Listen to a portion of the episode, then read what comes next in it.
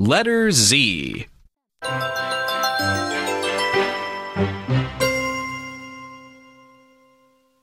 One. Write the letter Z in each space and read with me. Z, z, zebra. Z, z, zipper.